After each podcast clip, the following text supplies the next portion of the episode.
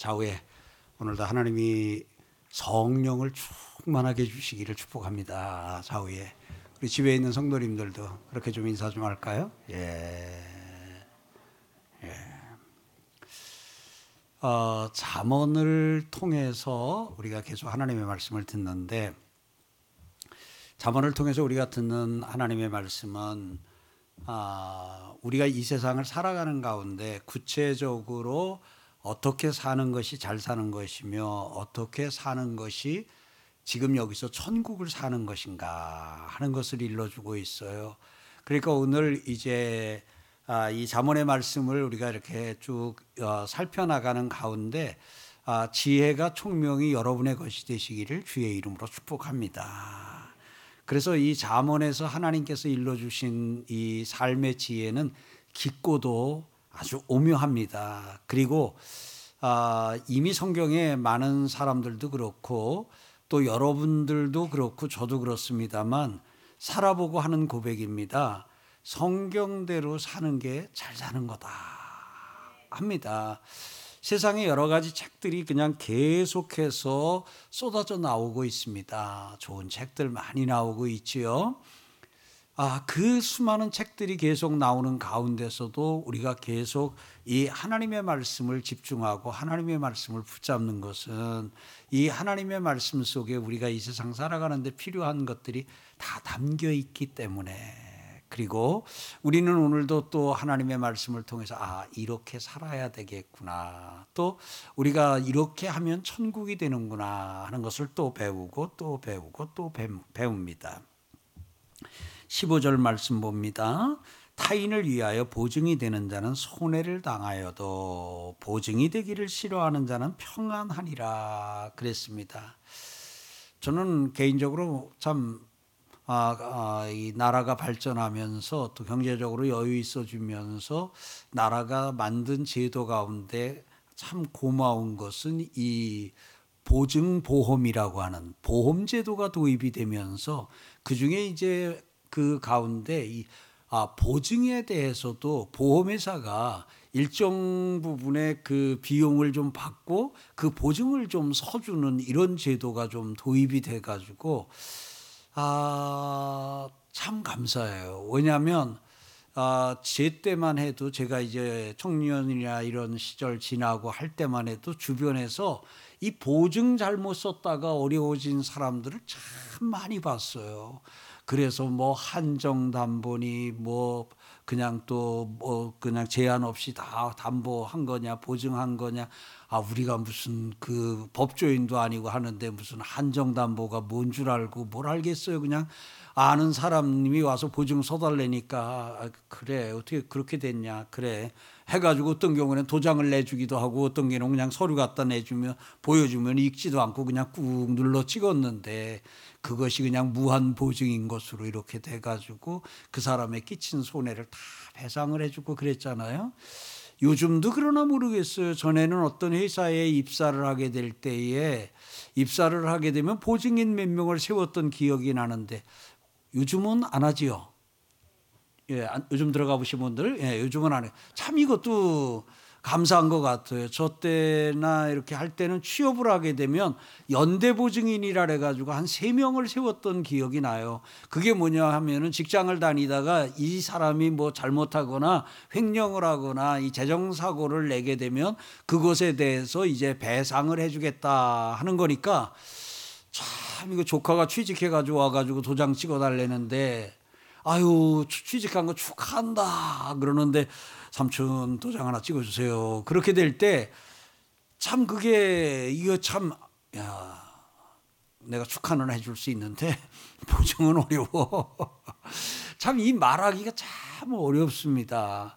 근데 이제 이런 것들도 다 이제 제도적으로 이렇게 해서 지금은 예년만큼 그렇게 보증을 섰다가 어려움을 겪는 사람들이 보증을 겪, 섰다가 어려움 겪는 사람들이 아주 예년 예전보다는 많이 좀 줄어든 것 같은 느낌도 좀 나고 지금도 여전히 이제 보증을 연대 보증을 서가지고 이렇게 좀 하기도 하고 저도 이제 교회 대표로 돼 있다 보니까 뭐를 하거나 하게 되면 그게 꼭 오게 되면 저 개인 도장을 꼭 받아가요. 와가지고 아, 저 보고 이제 그 은행권에서 뭐를 하거나 하게 되면 저 개인적으로도 와서 그 이거 도장을 찍으라고 얘기를 해요. 그러니까 책임지라 이 말이지요. 근데 그렇다고 어, 네 이거 나는 이거 어, 안 합니다. 또 좀 하기도 쉽지 않은 예. 그래서 이 보증이라고 하는 것이 우리 삶 속에 생활 속에 한 일부분이 좀 되어져 있는 부분이기도 해요. 그런데 오늘 성경은 우리에게 참 어려운 걸 가르치는 것 같아요. 타인을 위하여 보증이 되면 손해를 보고 보증이 되기를 싫어하면 평안하다 그럽니다. 근데 실제 인간관계 속에서 사람과의 관계 속에서 이제 보험회사가 지금은 많이 커버해 주니까 참 감사한 일이고요. 그럼에도 불구하고 여전히 우리가 어떤 부분에 대해서 이제 보증을 서야 하는 경우가 있어요.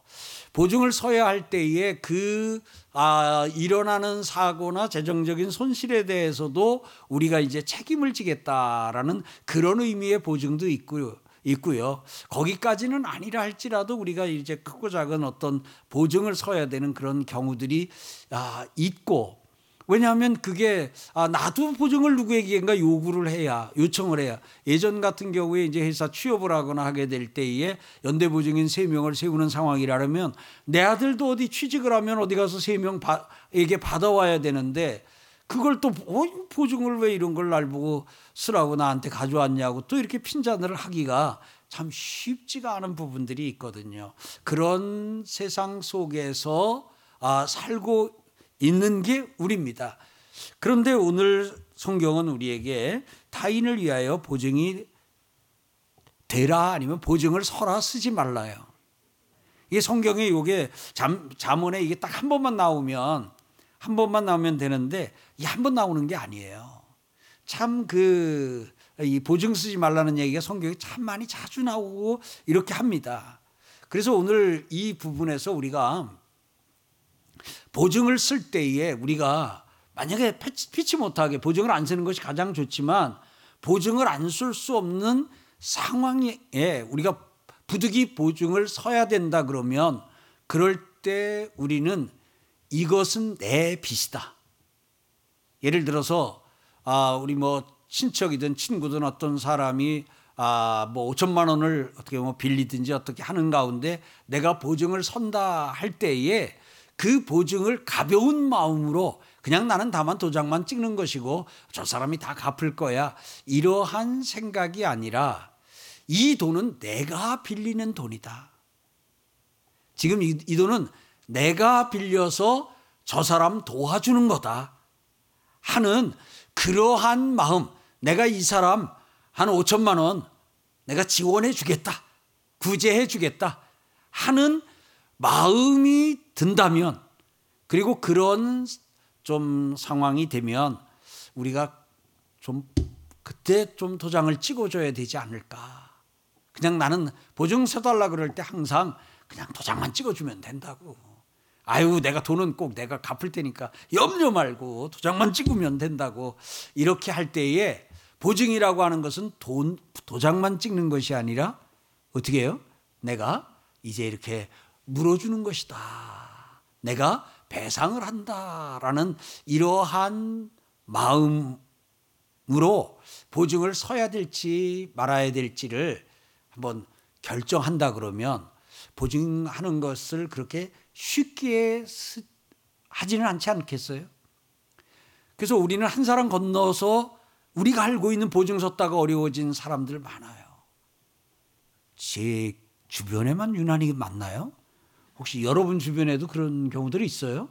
그래서 보증 섰다가 그냥 그 집 살고 있던 집도 아, 압류당하고 그리고는 그야말로 길거리로 어느 날 갑자기 쫓겨났어요. 그게 뭐 본인이 뭘 잘못해 가지고 그랬다 그러면 그게 좀 덜 억울할 텐데 이게 이제 보증을 섰다 이렇게 된 경우들이 있어요. 그래서 우리 오늘 이 말씀을 좀 적용을 합시다. 일단 성경이 보증 쓰면 손해 본다 그래요. 그리고 보증 쓰지 않으면 평안하다 그럽니다. 그러니까 성경이 가르치는 것은 아, 손해를 감수하고라도 보증 쓰려면 서라.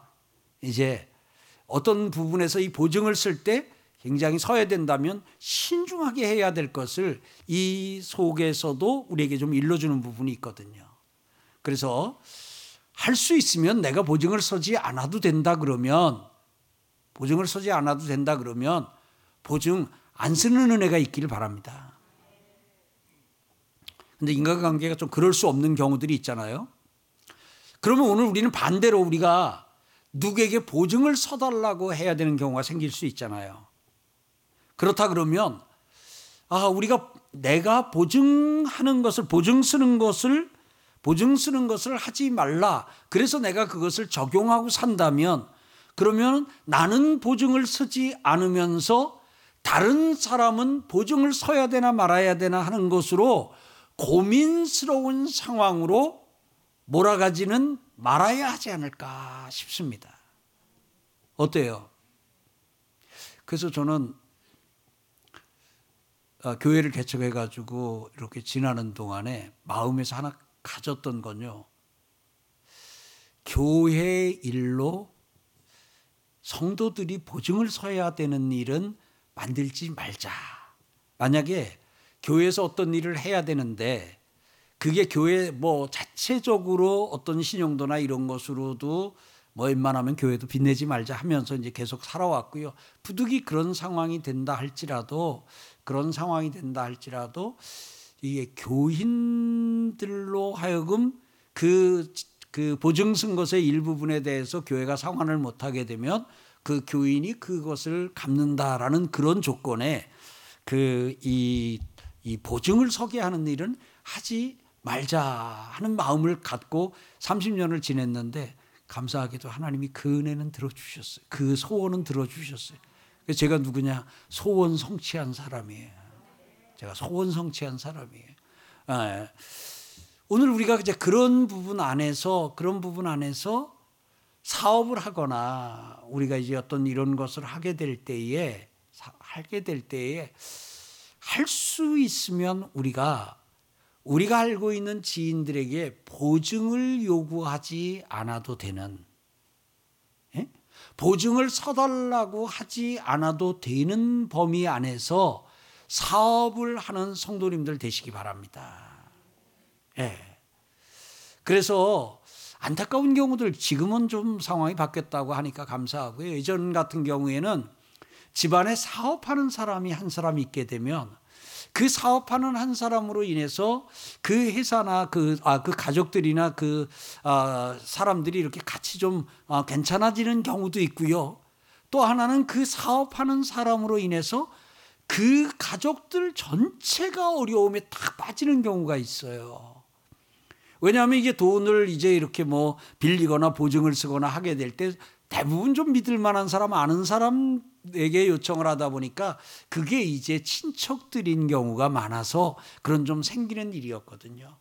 그래서 오늘 우리가 이 말씀을 우리 자신에게 적용할 때 보증 서달라고 하지 않는 보증 서달라고 하지 않을 정도로 살자. 이거 무슨 말이에요? 이거 다른 말로 하게 되면 이게 좀 형편껏 좋은 의미의 적당하게 살자 하는 부분이에요. 내가 이제 뭔가 보증이 필요한 상황은 내 신용으로, 내 힘으로, 내 능력으로 안 되는 일들을 우리가 하려고 하니까 하려고 하니까 보증을 요구하는 거 아니겠어요? 보증을 요구하는 거 아니겠어요? 그러니까 오늘 우리가 어떤 일을 할 때 내 능력, 내 신용도 또 내가 할 수 있는 그 범위 안에서만 이렇게 좀 해 나가고 우리 혹시 사업하는 성도님들 계시면 할 수 있으면 그 가족들 보증 세워서 그냥 그렇게 함께 좀 어려움 겪게 되면 같이 어려워지거나 이렇게 하는 이런 상황 맞이하지 않게 또 그렇게 여러분 곁에 있는 친척과 지인들을 여러분이 또 좀 사랑해 주시는 은혜도 있기를 주의 이름으로 축복합니다. 예. 그래서 오늘 여기서 성경이 보증 서지 말라고 가르치는데 그것은 그 속에는 뭐가 들어있냐면 형편껏 살라 하는 의미가 들어있어요. 형편껏 살라 하는 겁니다. 여러분 이게 아, 여러분이 살아, 살아보셔서 아시지요. 여러분이 아주 좀 경제적으로 괜찮아지어 저도 새끼 먹습니다. 그리고 좀 만큼 산다 그래도 뭐 그래도 새끼 먹습니다. 예. 그러니까 뭐 아, 재산이 한 5억이 넘고 10억이 넘은 다음에는 다섯 끼를 먹거나 열 끼 먹는 게 아니에요. 그래도 목사님 그 먹는 질이 다르지 않겠어요. 여러분 이 맛있다 하는 것도 가끔 한 번 가서 먹을 때 와 맛있다 하지 그 집을 매일 일주일 동안 계속 깔아려 보세요. 그게 뭐뭐 뭐 비싼 걸 할지라도 그 처음 가서 한 번 먹을 때 그 느낌은 안 나지 않아요? 그래서 요즘은 그냥 다 사모하는 게 뭐예요? 집밥, 집밥 그러잖아요. 살림하는 성도님들은 별로 호응이 없으시네. 제일 맛있는 밥이 남이 해주는 밥이라는데 그렇게 목사님이 강단에서 집밥, 집밥 하면 삼시세끼 다 해야 되지 않냐고요. 예. 그러니까 그렇게 돈을 많이 벌고 그렇게 많은 재산을 이렇게 한 달에서 뭐 그것으로 인해 가지고 뭐 조금 이제 뭐 이런저런 편리한 것도 있고 하겠지만 그렇게 무리를 하면서 그렇게 막 보증을 서달라고 해서 위험을 주변 사람들을 감수시키면서까지 막 이렇게 할 거는 아니라는 거예요. 그래서 좌우에 한 번 더 합시다. 형편껏 삽시다. 형편껏 삽시다. 예.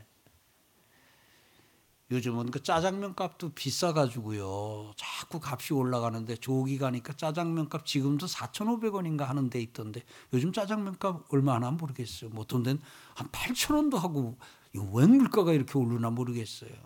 예.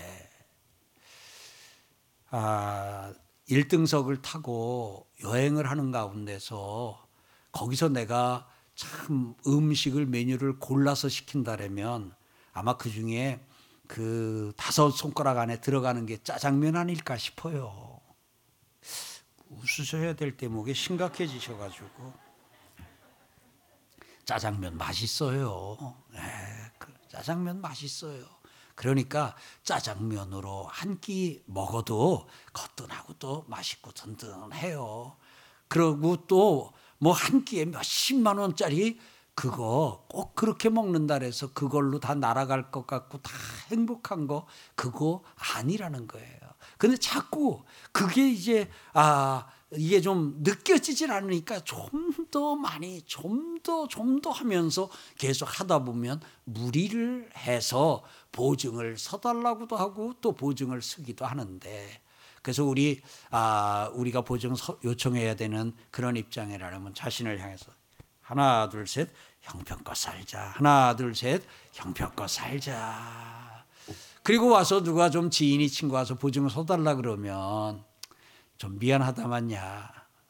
하여튼 내가 좀 보증 쓰지 못하는 거 좀 이해해 달라고 좀 민망스럽고 좀 이제 면은 좀 덜 쓰더라도 그렇게 해서 웬만하면 보증 좀 안 쓰고 또 그 친구가 좀 그렇게 힘들어하고 하다 보면 그래 나도 사는 동안에 이렇게 했다만 형편껏 사는 게 제일 낫더라. 너 좀 무리해서 좀 이렇게 사업 확장하려고 하고 지금 이것만 넘으면 다 될 것 같지만 인생사 그렇게 되는 거 아니더라. 하니까 너무 무리하지 말고 너 지금 잘 살고 지금도 충분하지 않냐. 그러니까 우리 형편껏 살자 하고 또 그렇게 친구라 그러면은 또 그렇게 권면도 하고 해줄 수 있기를 바랍니다. 자, 폼은 아, 보증서 달라고 따오는 오 그래? 가져와. 아, 멋있어요 안 멋있어요? 에?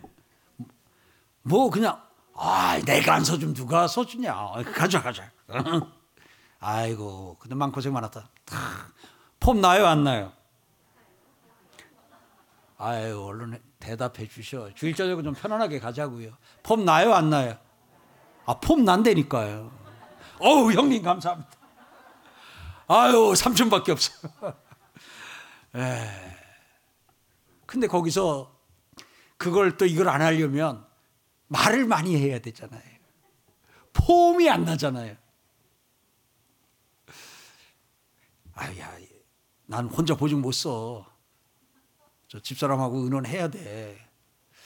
근데 집사람하고 얘기해야 이게 뭐 분란만 되지. 아마 보증 쓰라고 하지 않을 것 같아야. 아유 좀 봐다오. 아좀 봐줘. 폼 나요 안 나요? 아유 얼른 폼 나요 안 나요? 안 나요. 자 폼에 살고 폼에 죽을 거예요 어떻게 할 거예요? 그렇게 폼 내다가 나중에 그 보증 쓴거 본인이 못 갚아서 자녀에게까지 넘어가고 그냥 그 아내가 예? 그 남편이 그, 그, 그 수렁에 이렇게 들어가면 안 되거든요. 그러니까 당장 이 보증을 쓰는 것은 폼은 날지 몰라도 멋은 있어 보일지 몰라도 그것으로 인해 치료해야 되는 값이 크거든요. 치료해야 되는 값이 커요. 하나만 하고 넘어갑니다. 부득이 보증을 서야 된다. 그럴 때는요, 반드시 가족 간에 합의를 하고 서야 됩니다. 예. 만약에 보증을 쓸 때에 부부가 합의하고 보증을 쓰면 그러면 그것은 그 가정의 경제적인 문제로 국한이 됩니다.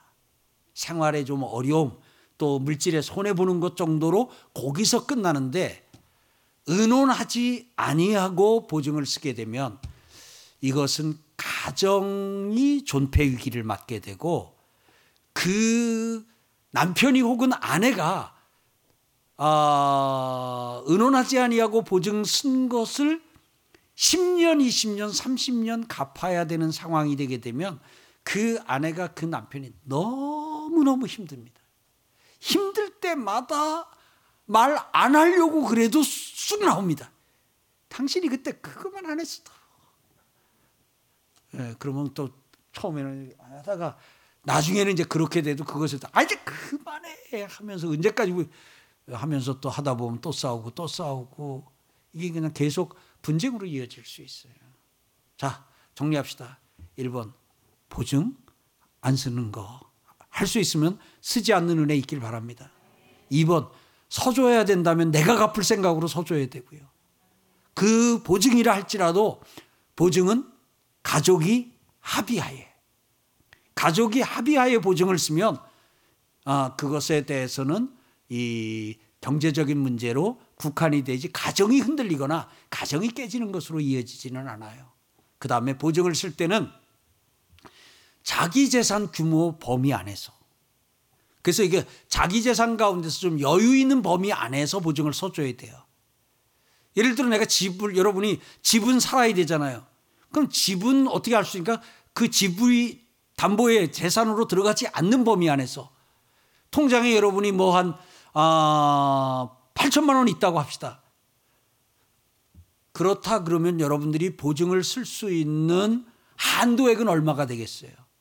그 8천 중에도 급하게 또 이렇게 좀 써야 되는 것하고 이런 거 있으면 아마 여러분들이 최고로 보증을 쓴다면 여러분들이 집을 10억짜리를 갖고 있어 있다 할지라도 그거는 집이잖아요. 아멘.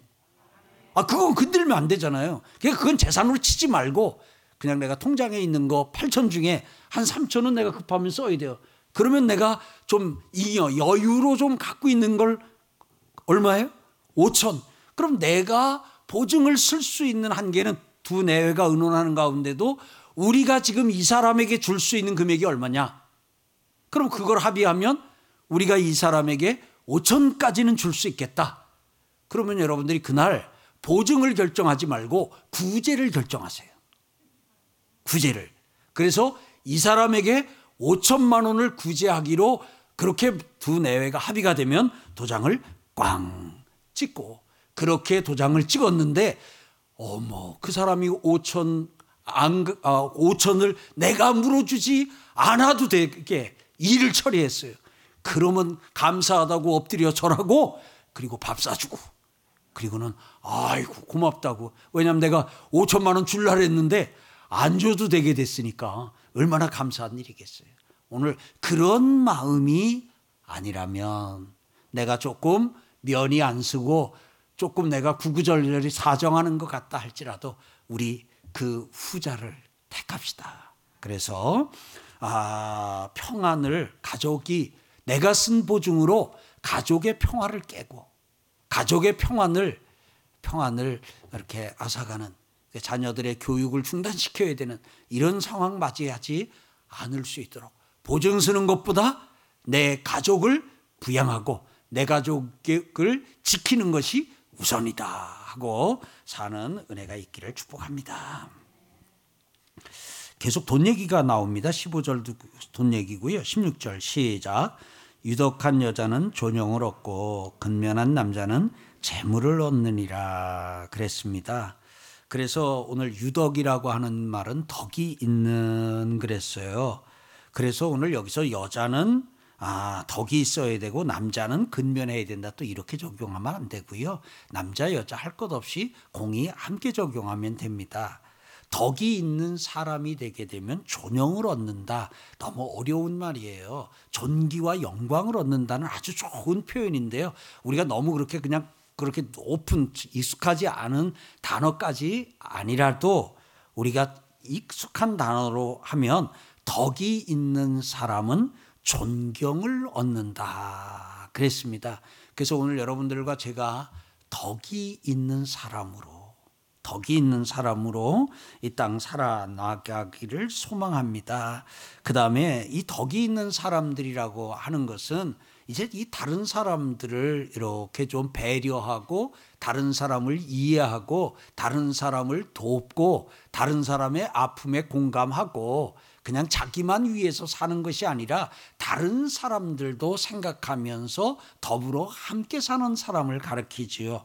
그래서 오늘 그런 부분에서 아, 유독하다 하는 것은 오직 자기만 아는 사람을 가리키는 건 아니지요. 그러니까 자기만 아는 사람이 아니라 남도 너도 알고 너도 배려하고 내가 아플 때 내가 아픈 것도 알아줄 수 있는 그래서 아, 이렇게 다른 사람들을 돌아볼 줄 아는 사람, 그 사람을 우리가 이제 덕이 있는 사람이다 그러지요.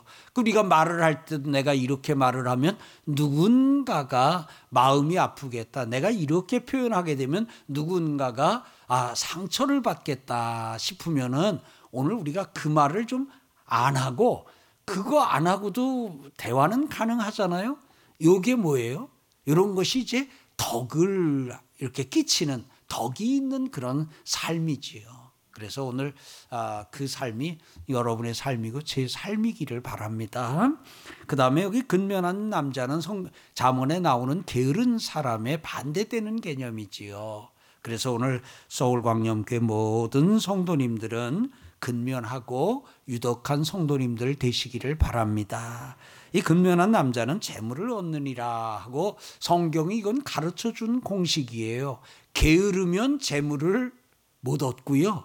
근면하면 재물을 얻는다. 이것은 일반 진리입니다. 밥을 먹으면 살고 밥을 못 먹으면 죽는다라는 것만큼이나 근면하면 재물을 얻고 게으르면 재물을 얻지 못한다. 그런데 사회 구조가 근면하면 재물을 못 얻고 게으른데 어떻게 술수를 쓰게 되면 그러면은 그 사람이 아, 그 재물을 얻는 이러한 사회 구조나 시스템이 그런 시스템이 되면 안 되지요. 그래서 근면한 자가 재물을 얻는 그런 열심히 땀 흘려서 일한 사람이 소득이 있는 그런 사회 시스템, 이 사회 구조 이제 이렇게 돼야 된다 하는 부분인데 우리나라는 지금 그런 가운데 이렇게 있으니까 감사하고요. 우리 하여튼 근면합시다. 유독합시다. 예, 이렇게 하고요. 17절 우리가 살아가는 가운데 오늘 건강과 관련해 가지고 아주 중요한 내용 하나 주님이 일러 주시네요. 아, 우리가 이제 15, 16절은 아, 이제 이 재물과 관련된 부분, 이제 존경이나 이제 우리가 그 삶에서 이제 이게 모범이 되거나 이렇게 하는 좀 안정된 삶을 위한 방법을 가르쳐 주었다면 17절에서는 17절에서는 인자한 자는 자기의 영혼을 이롭게 하고 여기 이롭게 한다라는 표현이 나와요. 반면에 잔인한 자는 자기의 몸을 해롭게 하느니라 그랬습니다. 여러분 성경 읽을 때 여기에 뭐가 나와요? 인자한 자와 잔인한 자가 대치되어서 나오죠. 대칭적으로. 그 다음에 그 앞에 그러면 이렇게 읽어야 되죠. 인자한 자는 자기의 영혼을 이롭게 하고 잔인한 자는 자기의 영혼을 해롭게 하느니라. 이렇게 나와야 되는데 성경도 문학적인 면들을 살려서 기록이 되어져 있다 보니까 이 같은 말을 두 번 반복하는 것보다는 그 말을 다른 말로 이렇게 표현이 가능하게 되면은 앞에는 영혼이라 그랬다가 뒤에는 몸이라고 합니다.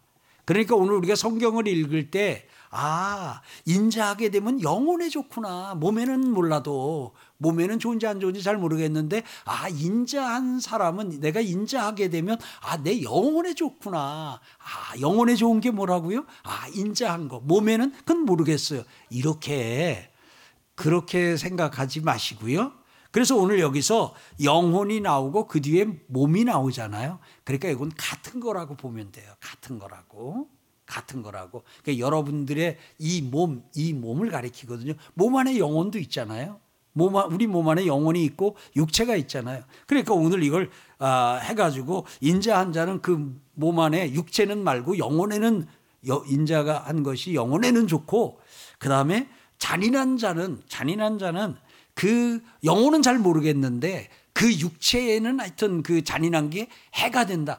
이제 요렇게 우리가 아, 이렇게 잘못 이걸 좀 적용하는 일은 없어야 되지요. 그러면 오늘 몸으로다가 넣고 보겠습니다. 한 단어를 가지고 인자한 자는 자기의 몸을 이롭게 하고 잔인한 자는 자기의 몸을 해롭게 하느니라. 영혼을 넣어서요. 인자한 자는 자기의 영혼을 이롭게 하고 잔인한 자는 자기의 영혼을 해롭게 하느니라. 다른 말로 몸에 좋다 몸에 나쁘다 하는 거예요. 자, 이건 이제 건강이잖아요. 우리가 지금 관심이 뭐예요? 몸에 좋다 그러면 먹잖아요. 본사님 뭐 드셔요? 한번 꼽아요. 밥만 드시고 뭐 따로 먹는 거 없어요? 뭐 드셔요? 예? 어디 밥 먹고 나서 이렇게 뭐 밥만 먹는 거 아니냐? 밥 먹고 끝나고 나면 2차로 또 먹는 거 있잖아요. 뭐 드셔요? 예. 네. 자, 그러면 제가 얘기할게요. 저기 비타민, 비타민 두 알.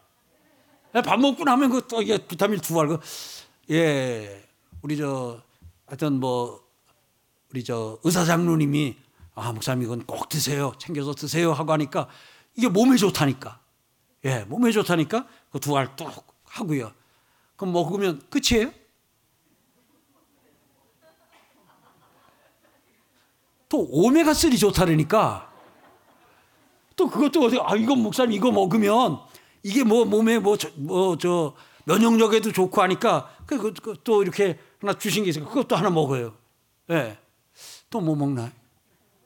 가끔 제 목이 칼칼하거나 하게 되면 꿀도 한 스푼 꿀도 한 스푼 이렇게 먹고, 아, 그리고 저 홍삼도 요만큼 이렇게 찍어가지고 먹어요. 왜 먹을까요? 이게 몸에 좋다니까 먹는 거예요. 몸에 좋다니까. 예. 네. 이불도 그냥 덮고 자는 게 아니라 이게 몸에 좋은 이불이다. 그러면 팔려요.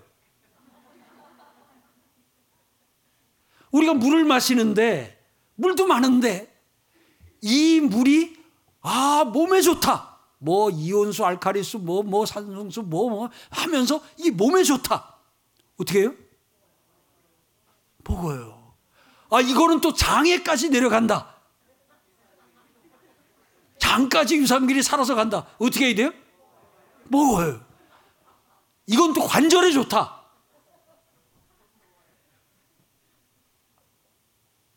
안 먹어요? 예. 골다공증도 예방하고 뭐, 몸에 좋다. 또 먹어야 돼요. 눈에 좋다. 아, 이게 뭐 눈이 피로도 덜어지고 하면 그렇다고 지금 얘기한 걸 제가 다 먹는 건 아니에요. 그러면 지금 밥보다 먹는 게 지금 더 많을 수 있어요. 더 많을 수 있어요. 그런데 맛이 없잖아요. 예. 맛은 별로 없고 맛은 쓰기도 해요. 근데 왜 먹어요? 몸에 좋다니까요. 예. 그런데 성경이 하나님의 말씀인 성경이 몸에 좋다 하고 오늘 가르치는 게 있는 거예요. 예. 몸이 좋다. 걱정하지 마세요. 뭐 물건 안 팔 거니까. 예? 몸에 좋다. 뭐예요? 인자. 인자. 인자한 자는 인자가 사랑하는 자예요. 사랑하는 자는 자기 몸을 이롭게 한다. 그러니까 내가 누군가를 사랑하는 것은 내 몸을 좋게 하는 거예요. 반대로 잔인한 자는 미워하고 증오하는 자는 이거는 자기 몸을 해롭게 하는 거예요.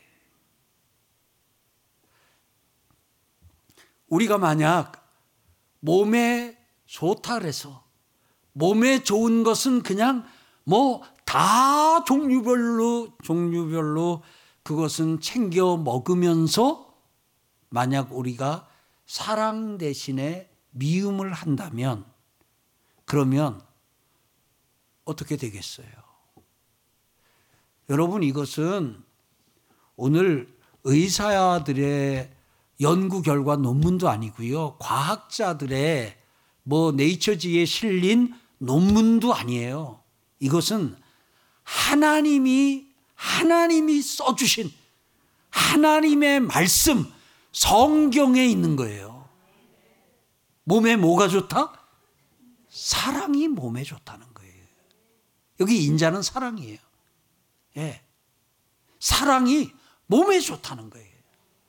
근데 왜 이렇게 아멘이 비타민 좋다라는 것만큼도 안 나올까요?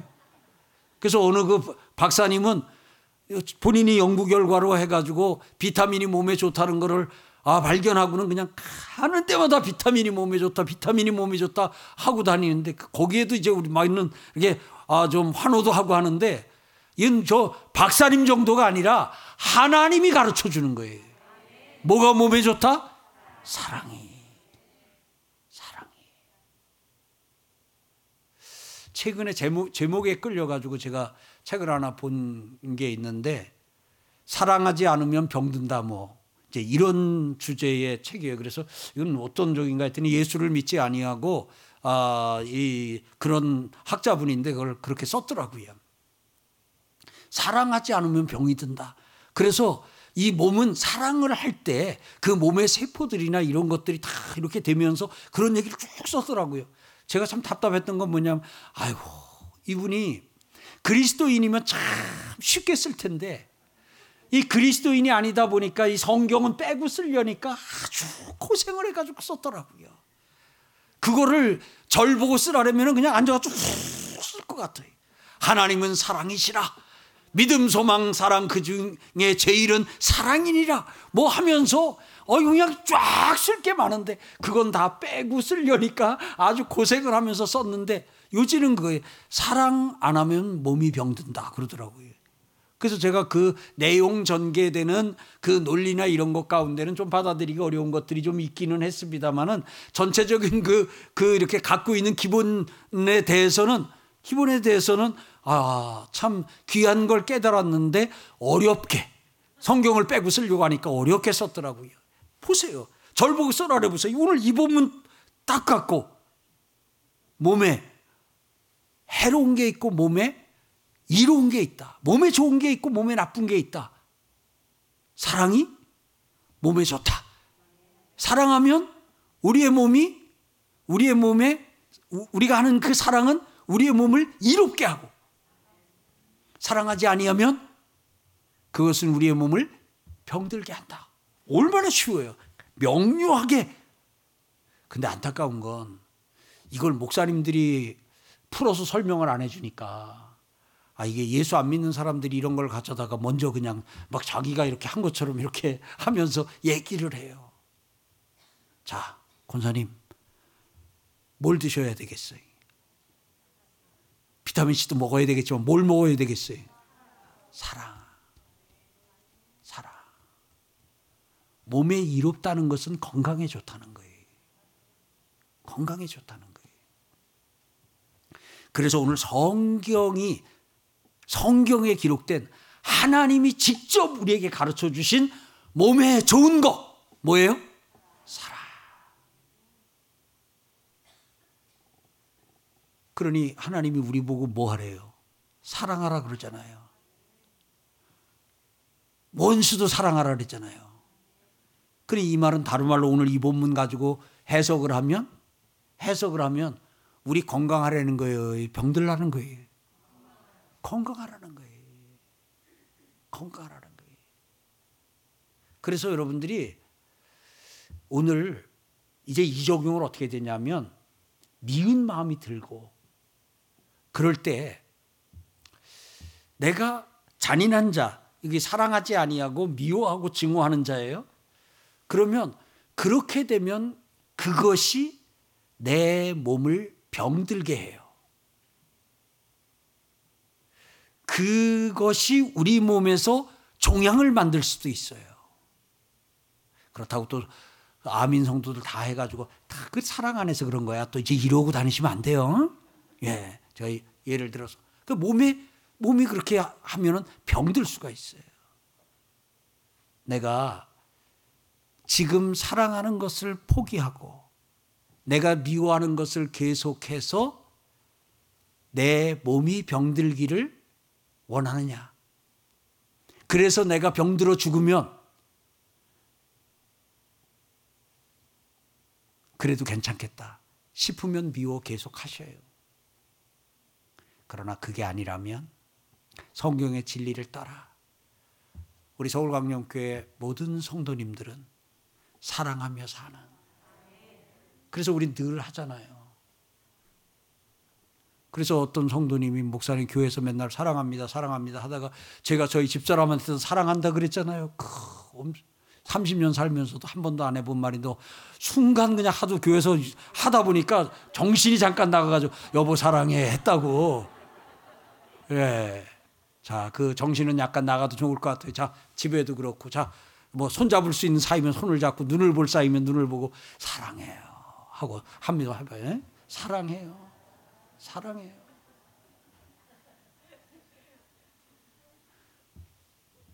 건강하면 오래 살겠지요. 우리 사랑합시다. 사랑이 사랑이 몸을 이롭게 해요. 그래서 하나님이 우리 보고 원수도 사랑하라 그러는 것은 하나님이 우리 보고 건강하게 살라는 거예요. 그러면서 하나님이 뭐라 그랬어요? 원수는 내가 갚아줄 테니까. 어? 원수 갚는 건 나한테 맡기고 너는 그냥 사랑만 해라. 그래서 야 믿음, 소망, 사랑 그 중에 제일은 사랑이라. 왜 그렇게 성경이 사랑하라고 사랑하라고 사랑하라고 사랑하라고 사랑을 할 때 우리의 몸은 가장 좋은 상태가 되는 거예요. 가장 좋은 상태. 그래서 돈이 없어도 이건 안 사도 돼요. 할부로 안 사도 돼요. 그냥 누구나 다 할 수 있는 거예요. 그래서 오늘 우리 몸에다가 사랑을 듬뿍 먹여주는 은혜가 있길 바랍니다. 여기서 인자한 자예요. 인자한 자는 뭐냐면 사랑하는 자예요. 그러니까 내가 누군가를 사랑하게 되면 그 사람은 나에게 사랑받아 좋고 내 몸은 건강하게. 내 몸은 건강하게 몸이 좋아지니까 좋고. 그래서 사랑하면 나도 좋고 너도 좋고. 한 번더 사위에 사랑합니다. 사랑합니다. 사랑합니다. 혹시 지금 사랑을 멈추고 지금 미워하고 계시는 여기 잔인한 분, 어 목사님 저는 잔인하지는 않아요. 미워를 조금 할 뿐이지. 예, 오늘 여기서 인자한 자의 반대가 아, 여기 나오는데 그 미워하는 자예요. 미워하는 자. 그래서 오늘 미워하는 거 계속 몸에 넣고 있으면 넣고 있으면 병돼요. 몸을 병들게 하는 거예요. 그러니까 병을 키우지 말고 사랑으로 그냥 병, 병, 그 몸 안에 들어있는 병도 사랑으로 치료하고 강건하게 회복되는 우리 서울광역교회 모든 성도님들 되시길 바랍니다. 그래서 하나님이 우리를 사랑하셔서 우리를 좋게 하시려고 그래서 사랑받으니 우리 좋고 또한 우리도 사랑하니 또 좋아지는 이 사랑의 선순환 속에 살게 하셨으니 오늘 그 사랑을 하며 천국을 사는 여러분과 제가 되기를 주의 이름으로 축복합니다.